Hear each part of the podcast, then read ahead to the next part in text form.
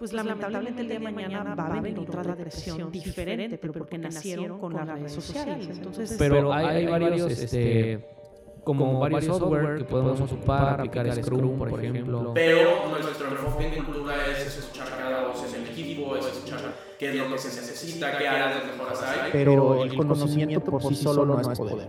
El conocimiento llevado a la acción es ese poder, ¿no? Hola titanes, primero que nada les quiero desear un feliz 2021, que todos sus deseos, propósitos y objetivos se vean realizados y luchemos por ellos. Este 2020 fue un año muy atípico en esta era humana y bueno, esperamos que este 2021 venga con muchas bendiciones para todos ustedes que nos están escuchando. Sin más por el momento, les presentamos y los dejamos con tips y recomendaciones para arrancar este 2021 con mucho, con mucho éxito. No sé, un temario, empiezas a llenar un checklist, algo así, o a mera interpretación y a cómo vaya saliendo también. Yo confío mucho en mi... ¿Intuición? Sí. Digo, sí tienes que prepararte. O sea, la forma en que tú te puedes preparar es teniendo las herramientas y teniendo información. La información es deliciosa. Pero en el momento... La información es poder. Sí, no, no, no. Hay un mundo increíble ahí afuera que muchas veces no conocemos. Entonces, al momento de, de que ya tengas que ejecutar las cosas y tú tienes tus herramientas y estás informado, pues ya va a ir fluyendo. Okay. Porque también veo mucho que hay gente que como hizo un script o hizo unas preguntas, ya no fluye. Así que, oye, ¿cuándo sale tu disco, Raúl? Y tú, ah, fíjate que va a salir mañana porque es el cumpleaños de mi abuelita. Ok, ¿y cuándo va? Y entonces en lugar de decir, tu abuelita era importante para ti. O sea, seguir ahí Seguir lo que te va dando la vida. O sea, tienes que agarrar lo que te da la vida y jugar con eso. Agarrar los cachetazos que te da la vida, los limones de la vida. Poner el otro. y ponerle la otra mejilla. No, o sea, te puede, la vida te va a dar cachetadas todo el tiempo. Tú decides si haces un libro de ¿De cachetadas? cómo sobrevivir a base de cachetadas? O te quedas llorando en el piso. En la banqueta. Y, y no, algo muy bueno que, que se me hace una muy buena pregunta es nuestro enfoque en cultura.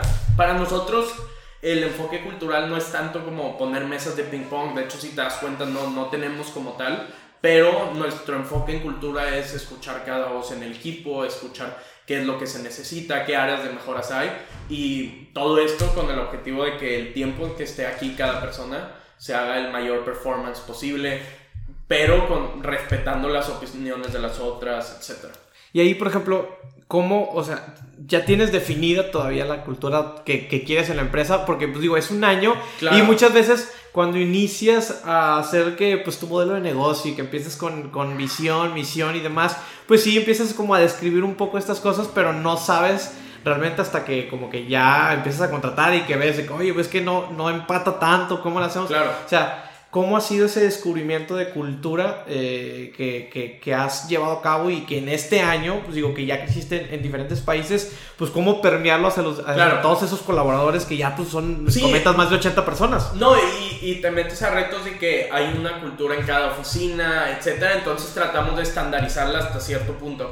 Yo creo que la cultura en una empresa y sobre todo una startup está cambiando cada tres meses, cada mes. O sea, todo cambia porque están entrando, eh, pues es que es algo tan sencillo. O sea, en, en enero del año pasado había tres personas, actualmente somos 86. O sea, hay más de 70 personas que, que no estaban hace 12 meses. Entonces traen otras maneras de pensar, otras herramientas que creen que es mejor para crecer, etcétera, y va cambiando, pero mientras mantengamos nuestra misión, que es revolucionar la industria de la logística, muy clara, y también tengamos una visión de respetar al equipo, de poder eh, facilitar la vida de nuestros colaboradores, etcétera, pues sabemos muy bien a dónde vamos, por más que esto esté cambiando en el día a día.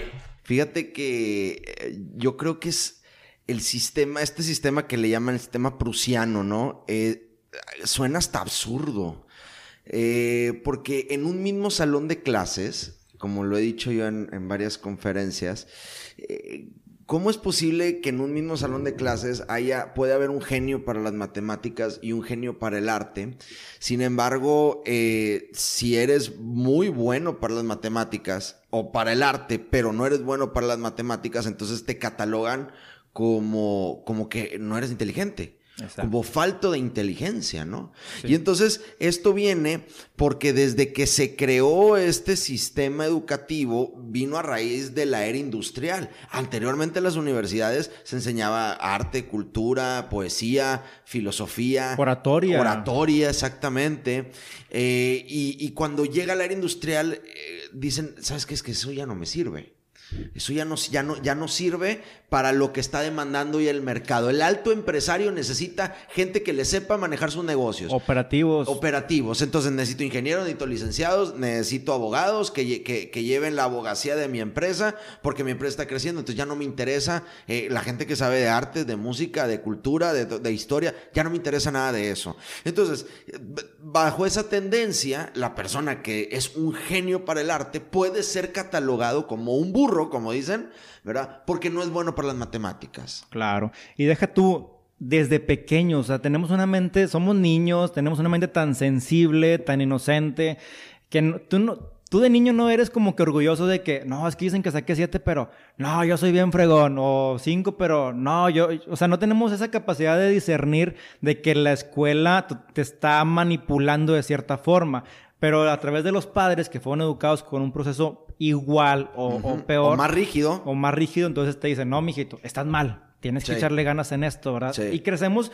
en, empezamos en nuestros, a, echar a perder nuestros mejores años de desarrollo intelectual, artístico, eh, educativo, o sea, todo eso lo echamos a perder porque crecemos con un molde. Nos van quitando la ilusión de nuestra fantasía de lo que siempre quisimos ser. De lo que venimos llamado al mundo. Yo, entonces, yo no estoy tan, no estoy en contra de la universidad tan, tan así, pero tiene muchas cosas muy malas y muy negativas. Pues hacer otras cosas, o sea, este, fíjate, yo empecé siendo eh, comediante, soy administrador de empresas, acabé mi carrera. Este, yo ahorita tengo una empresa de, de representaciones artísticas, ahora tengo, este, aparte mi carrera, eh, tengo una empresa de networks, de, contenido digital, este, digo, me lo he inventado, si no es una cosa es otra, este, eh, no, no, no, no, no, digo que es fácil, todo tiene una, grave dificultad, digo, yo batallé mucho para, para aprender y, llegar a, a, que me fuera bien en una, en una, en la calle o en los camiones, digo, porque esto de nuevo, eh, lo medimos por valoración. Si tú te subes a un camión y haces un show y la gente no se ríe, pues la gente te va a dar un peso, dos, por, por, por lástima. Vamos a decir, eh, pues, pues, ahí está, chavo, para que Ya bájate, ¿no? De que ya, ya, bájate, güey, ten lana y bájate Tú subes a un camión y le echas todas las ganas, la gente se ríe, lo disfruta, le haces pasar un buen rato, la gente, me, me llegaron a cooperar hasta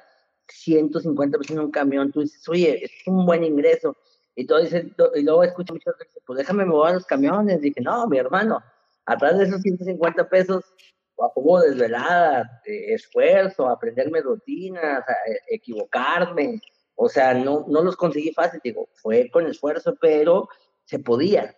Digo, cuando no le echaba ganas, también veía que la repercusión en, lo que sabe, en, en, la cooperación, pero si yo era un, chavo que entraba y, a lo que voy, a no perder tiempo, porque cada camión fácil eran alrededor de 20, media hora desperdiciada entre, entre subirte, trabajarlo, bajarte, esperar el otro. no era que ah, 150k minutos, y, o sea, era un esfuerzo y a veces no te daban chance y a veces venía muy lleno, y, o sea, eran muchas situaciones alternas. Pero si eh, estaba en el, eh, eh, eso me enseñó a mí a valorar, es que cuando se me da la oportunidad, digo, es aquí, es ahora o nunca vaya. Oye, güey, y, y, por ejemplo, cuando estabas, eh, digo, que obviamente hacías esto, güey, para, para poder pagar tus estudios y demás, güey. Eh, por ejemplo, ¿qué te decían tus papás, tus compañeros en ese momento de las clases, güey? ¿Qué, ¿Qué, sentías tú, güey? O sea, ¿te daba pena? O sea, ¿te veían? ¿Te, te, llegaste a topar algún profe, algún compañero en el camión, algún papá de un amigo, güey? ¿Y, y qué, qué, sucedía? ¿Qué, ¿Qué, pasaba por tu cabeza, güey, en ese momento? Nada, lo yo estaba concentrado en lo mío, digo, no te da tiempo de que si me da pena o no me da pena, digo, ya, ya el, si lo ves del, lado eh, eh, de, espectador, el ridículo ya lo estaba haciendo. me subí a hacer Entonces no me estaba preocupando por qué pensaran, este, yo ya estaba, y tampoco me podía detener a pensar eso, porque digo, era mi oportunidad de trabajar, ya había conseguido que me dieran permiso, ya me había subido al camión, ya tenía a la gente ahí, ahora tenía que convencerlas de que de su dinero me, me cooperaran algo razonable, digo, además, digo, incluso a veces, eh, eh, aunque fueras un buen show, hay gente que no tenía el recurso y, salías con poquito, pero, no, tu trabajo estuvo bien hecho, o sea, eh, no era algo seguro para que me entiendas. Entonces, yo no me preocupaba si veía a alguien, conocía o alguien me veía, porque era mi oportunidad de trabajar y no iba a desperdiciar preocupándome por qué piensa la demás gente. Cuando hablas de, de, esta diversificación que utilizas y todo, ¿lo aprendiste sobre la marcha, leyendo, estudiando, o fue algo que, que ya tenías anteriormente? Fíjate que leo muchísimo, leo muchísimo, pero tenemos una ley aquí en la casa que el conocimiento pues no vale nada si no está acompañado con acción, ¿no? Eh, no es como que inventamos nosotros esta ley, lo puedes leer en 40.500 libros que existen allá afuera, ¿no? Pero el conocimiento por sí solo no es poder. El conocimiento llevado a la acción ese es el poder, ¿no? El conocimiento es solo poder en potencia, eso lo dice Tony Robbins. Entonces, eh, sí, efectivamente, leo y leo muchísimo, pero trato de llevar a la práctica por lo menos una cosa de cada libro, ¿no? Y hay diferentes coaches, entrenadores, autores, diferentes expertos, tengo que decirlo, que te pueden decir, eh, no, no, no, enfócate en una sola cosa, enfoque rayo láser. Y no, no, no, diversifica, no pongas todos tus huevos en una sola canasta. Entonces, de alguna forma, mientras más lees, también te puedes incluso hasta confundir, ¿no?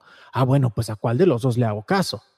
Tiene que ver con, mi respuesta sería, hazle caso a los dos y tiene que ver con, número uno, cuál es tu estilo particular y número dos, en qué situación te encuentras, ¿no? Por ejemplo, yo soy muy abogado del enfoque de rayo láser, pero el enfoque de rayo láser no quiere decir que solo tengo un proyecto al mismo tiempo, quiere decir que cuando estoy trabajando en ese proyecto, estoy trabajando en ese proyecto. Ese es el enfoque rayo láser, es temporal. Por estas cuatro horas solamente le voy a dedicar al proyecto de podcast que se llama De todo menos fútbol, por poner un ejemplo, ¿no? Que es mi podcast más reciente.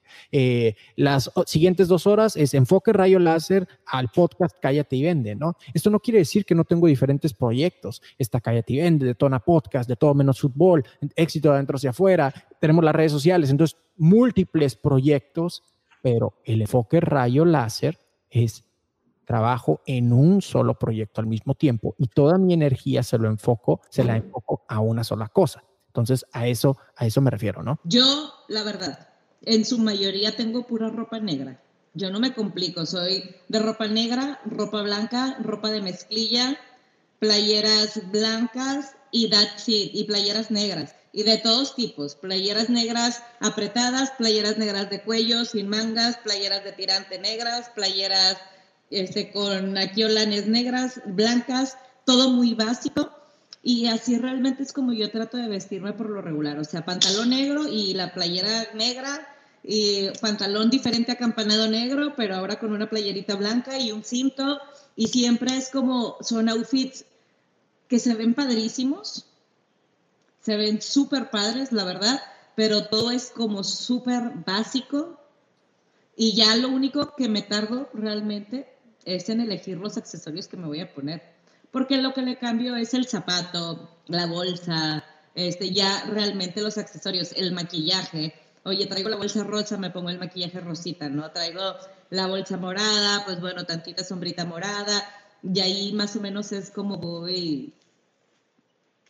no, no, no, me, me, encanta, me encanta tu hack. La verdad es que yo también trato de, de reducir mi mañana por el hecho de, tener la mayoría de mi ropa eh, también en cosas básicas como negra, eh, blancas, algunas grises, que de hecho este hack también se utiliza mucho en el medio de Silicon Valley. Eh, Mark Zuckerberg utiliza sus mismas playeras, de hecho salió hace tiempo su closet y salía como que acomodaditas así todas sus playeras grises con sus jeans eh, Steve Jobs también utilizaba la, misma, ropa negra con sus jeans este, por ahí que tenía. Sus tenis era lo que cambiaba, así, pues de repente se ponía algún otro, otro tenis. Pero es un hack que se utiliza para, sobre todo lo que ellos decían, no recuerdo dónde lo leí, en un artículo, en un libro, pero lo, lo que está detrás de esto era que, pues digo, si tenías tantas decisiones en el día o realmente tantas decisiones en tu vida para que en la mañana te tardes más de media hora en elegir qué te vas a poner o más de 10 minutos en elegir qué te vas a poner, que realmente estás eh, como que quemando tu tiempo creativo para, para poder mejor hacer otra cosa, ¿no? Entonces, el que tengas como que esas elecciones básicas para, para vestirte y que rápidamente tú ya sabes qué te vas a poner, porque pues digo, no, no hay tantas opciones de dónde elegir, pues eso te ayuda a que tu mañana sea mucho más rápido y más ágil. No, y créeme lo que obviamente hay días en los que dices, no, hoy me quiero poner algo diferente y es horrible. También te entran, también te entran así como, Ay, no tengo nada, ya me puse pasos, pantalones. No, pero para el diario sí suelo ser muy básica, muy básica y me ha ayudado mucho y siempre te ves bien, porque la ropa negra siempre hace lucir bien a quien sea, de verdad. Sí, la ropa negra y la ropa blanca también. Creo que son dos, o sea, colores muy, muy neutros que la verdad es que a cualquier persona que la ves, pues, pues, la blanca te hace ver muy limpio y sobre todo si está limpia y está planchada y todo, te hace ver como que muy limpio y negra pues te hace ver como muy formal y, aparte que hace el color negro pues también te hace como esta eh, silueta también definida y todo. Soy, o sea, yo el 70% de mi ropa es negra y luego el 30, el 20 es blanco y tengo un 10% de colores diferentes. O sea... No, me, me, encanta. Creo que es una práctica que yo creo que recomendaría a todos los que nos están viendo o nos están escuchando que eh, a medida que puedan reducir sus opciones en la mañana, sobre todo que es que, que se pasa muy rápido también y, y, la mañana es como que creo que lo más importante para que puedas planear tu día entonces, eh, eh, puede ser de mucho, mucho beneficio para ti, para que puedas empezar el día eh, rápido y a lo que vamos, ¿no? Bueno, el detector de patanes es una clase como de dos horas, pero les voy a dar los highlights, ¿no? El primero y el más simple, aprovechando la tecnología, es estoquear, investigar, ¿no? Antes no se podía, hoy se puede y hay que aprovechar eso, ¿no? Entonces, pues buscarlo en sus redes, buscarlo en Google, preguntarle al amigo en común, ¿no? Como para ir un poquito protegidos, ¿no? Segundo punto del detector de patanes es no dar sexo rápido. Porque si una mujer le da un sexo rápido a un hombre y solo quería eso, pues ya va, se va a ir. O si el hombre es un patán y ella no le da sexo rápido, también se va a ir porque se va a desesperar.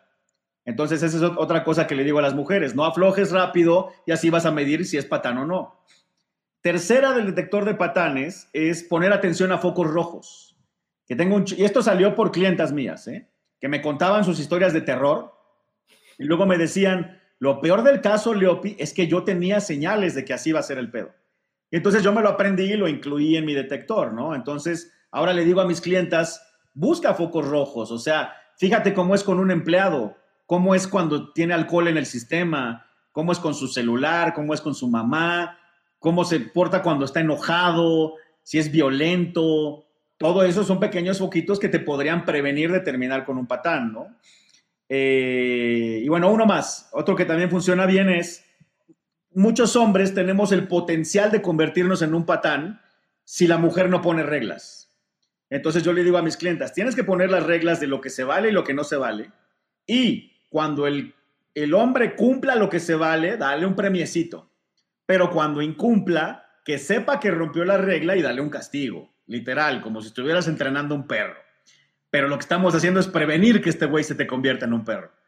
Y me ha ido muy bien con eso porque tengo muchas clientas que de pronto me escriben y me dicen, güey, vi esto, vi esto, vi esto, vi esto y lo mandé a la chingada. Y yo, bien hecho.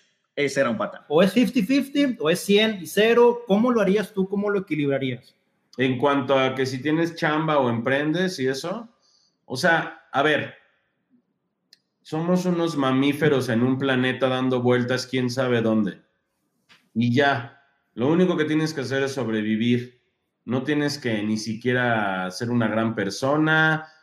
De lo que se trata es que sobrevivas y que pases tus genes a la siguiente generación habiendo mejorado aunque sea un poquito. Y para eso tienes que comer. Y para comer necesitas dinero. Y para el dinero necesitas haber hecho algo por alguien para que te dé el dinero. Y si eso que haces es una chamba o es emprendimiento, realmente las diferencias tampoco son tan grandes. La gente luego cree que yo defiendo el emprendimiento como si fuera lo único y claro que no. Puedes ser muy feliz teniendo un empleo, pero si no lo eres y nada más estás en el empleo por buscar la seguridad, entonces no te vas a sentir bien contigo mismo.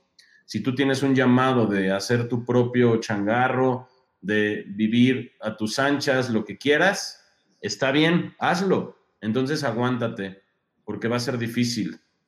Pero si de pronto quieres regresar a lamer tus heridas a un empleo para capitalizarte, también hazlo. Da igual. De todas formas, un día vas a despertar, vas a tener 90 años y vas a decir, ¿qué hice con mi puta vida? Y entonces es ahí cuando vas a recordar el momento que estás viviendo hoy y vas a decir, no mames, ahí tuve mi oportunidad de hacer las cosas cuando yo quería y cuando tenía toda la energía y etcétera. Así que cada quien tiene que evaluar qué tanto quiere invertir de su energía en lo que ya te haga formarte en la fila de sacar tu propio varo haciendo lo que te apasiona o qué tanto lo quieres postergar y te quieres quedar en un lugar por seguridad. Y además del riesgo, yo creo, Frick, de, de, que te vuelvas al tema de la seguridad y en un mundo tan cambiante, que tú lo estás viendo con todo lo que haces, con tus cursos, con temas digitales, con los ebooks. O sea, sales de la empresa dentro de 5, 10 años, 15 años, te jubilas y, y te vuelves loco. O sea, son tus temas de restart también, de que, oye, ¿en qué momento pasó este mundo enfrente de mí que ya no me puedo acoplar a él o ya no, no sé cómo entrarle, ¿no? Me imagino que todo va tan revolucionado que va a ser más duro el, el golpe mental al final de los días. Sí, todo es mental al final de cuentas. Mira, cuando ya, cuando me entrevistan o cuando estoy en alguna conferencia y con las preguntas y respuestas o, o con mi curso, por ejemplo, el de Restart de 21 días, de 21 videollamadas, que empieza uno el primero de octubre, por ejemplo, ahí es donde me doy cuenta de lo que realmente necesita la gente aprendiendo sobre la marcha. Es que no me hace caso y no me contesta y, le mueve el cursor, pero ni está ahí la persona. Exacto. Por ejemplo, si ahorita yo, yo les digo, a ver, nómbrenme cinco software para hacer home office. A la ah. verga. Dice, no, pues Google Drive para subir los archivos. ¿no? huevo.